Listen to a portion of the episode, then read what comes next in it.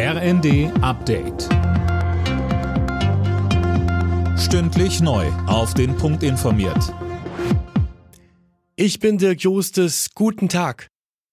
Im Streit um das Bürgergeld schlägt CDU-Chef Merz einen Kompromiss vor. Er ist dafür, zunächst nur die Hartz-IV-Sätze zu erhöhen und über Änderungen im System später zu entscheiden.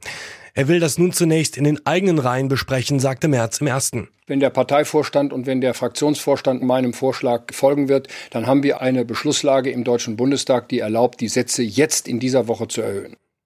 Die Bürgergeldreform soll eigentlich zum 1. Januar kommen. Die Union hatte vorab mit einer Blockade im Bundesrat gedroht. Bei der Weltklimakonferenz in Ägypten sind ab heute auch die politischen Entscheidungsträger am Start. Zahlreiche Staats- und Regierungschefs reisen nach Sharm el-Sheikh, darunter auch Bundeskanzler Scholz. Mehr von Tim Britztrup.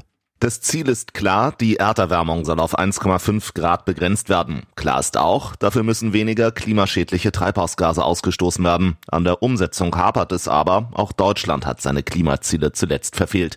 Dabei hat der Bericht der Weltmeteorologieorganisation die Dringlichkeit nochmal vor Augen geführt. Die vergangenen acht Jahre waren die heißesten überhaupt. Weltweit führt der Klimawandel zu mehr Dürren, Überschwemmungen und Stürmen. Der Wahlprüfungsausschuss des Bundestags stimmt heute darüber ab, ob und wie die Bundestagswahl in Berlin wegen der zahlreichen Pannen wiederholt wird. Bislang plant die Ampel, dass in rund einem Fünftel der Wahllokale nochmal gewählt wird.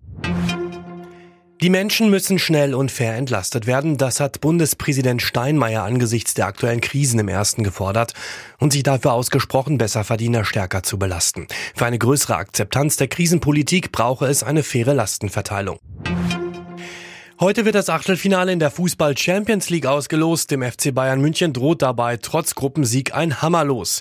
Wegen diverser Ausschlusskriterien kommen als Gegner nur der FC Liverpool, Paris Saint-Germain, Club Brügge und AC Mailand in Frage.